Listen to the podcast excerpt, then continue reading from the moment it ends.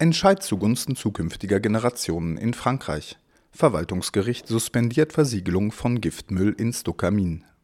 Das Giftmüllverwaltungsunternehmen der Stockamin und das Südelsässer Regierungspräsidium haben einen herben Rückschlag bezüglich der angestrebten sogenannten Endlagerung von über 40.000 Tonnen Giftmüll im Wittelsheimer Salzstock hinnehmen müssen. In Straßburg befand das Verwaltungsgericht in einem Eilverfahren, dass der erneute Anlauf zur unumkehrbaren Schließung der Schächte unterbunden gehört. Die Präfektur hatte ein solches Vorhaben Ende September bereits zum dritten Mal erlassen. Immer stoppten Unterlassungsklagen das umweltpolitisch umstrittene Projekt.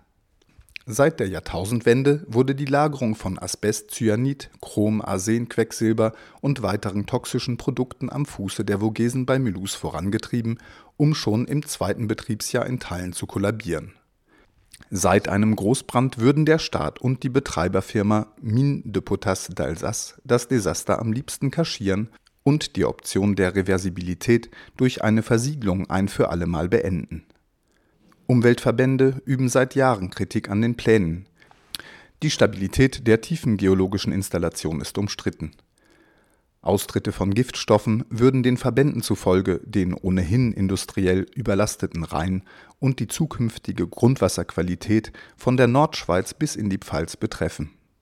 Das Verwaltungsgericht äußerte am Dienstag Zweifel an der grundsätzlichen Legalität des staatlichen Beschlusses.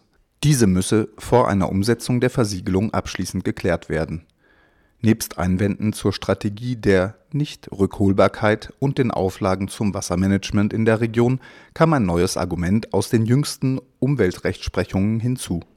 Durch den verfassungsrechtlichen Teilerfolg von Gegnerinnen der in Lothringen geplanten Atommülldeponie Cigeo bei Bühr vor zehn Tagen konnte das Straßburger Gericht erstmalig den Schutz zukünftiger Generationen würdigen Somit wird das Konzept der generationenübergreifenden Solidarität, welches derzeit in einigen Ländern Schule macht, zum juristischen Fallstrick für Umweltgefährder